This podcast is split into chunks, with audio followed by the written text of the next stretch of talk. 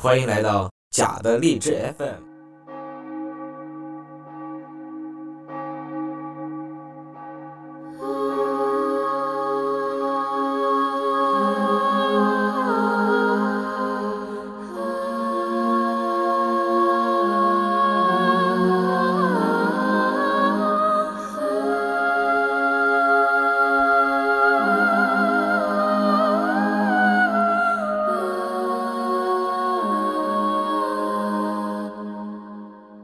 每天我都了解到一些关于小王子的星球、他的出走和旅行等事情，这些都是偶然从各种反应中慢慢得到的。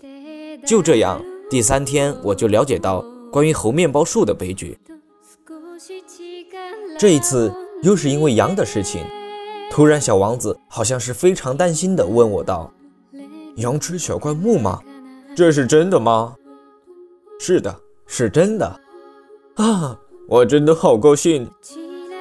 我不明白羊吃小灌木这件事情为什么如此重要。可小王子又说道：“因此，他们也吃猴面包树喽。”我对小王子说：“猴面包树可不是小灌木，而是像教堂那么大的树。即便是带回一群大象，也啃不了一棵猴面包树呀。”一群大象这种想法使小王子发笑，哈哈哈哈哈。那可得把这些大象一只一只叠起来喽。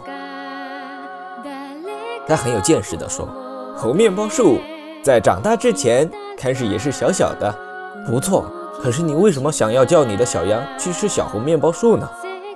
他回答我道：“哎，这还用说呀？似乎这是不言而喻的。可是我自己要费很大的心劲儿才能弄懂这个问题。原来。”在小王子的星球上，就像其他所有星球一样，有好草和坏草，因此也就是有益草的草籽和毒草的草籽。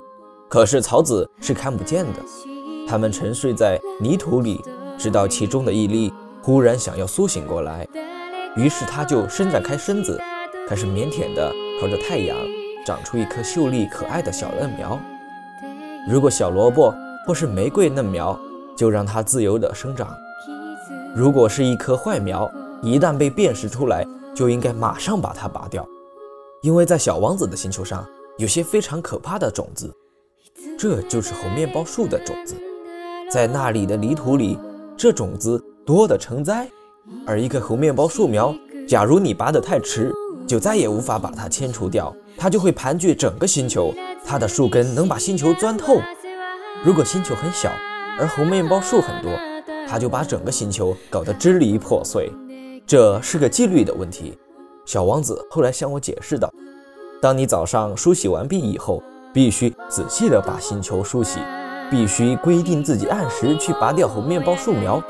这种树苗小的时候与玫瑰苗差不多，一旦可以把它们区别开的时候，就要把它拔掉。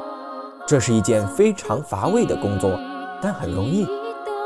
有一天。”他劝我用心地画一幅漂亮的图画，好叫我家乡的孩子们对这件事有一个深刻的印象。他还对我说道：“如果将来有一天他们出外旅行，这对他们是很有用的。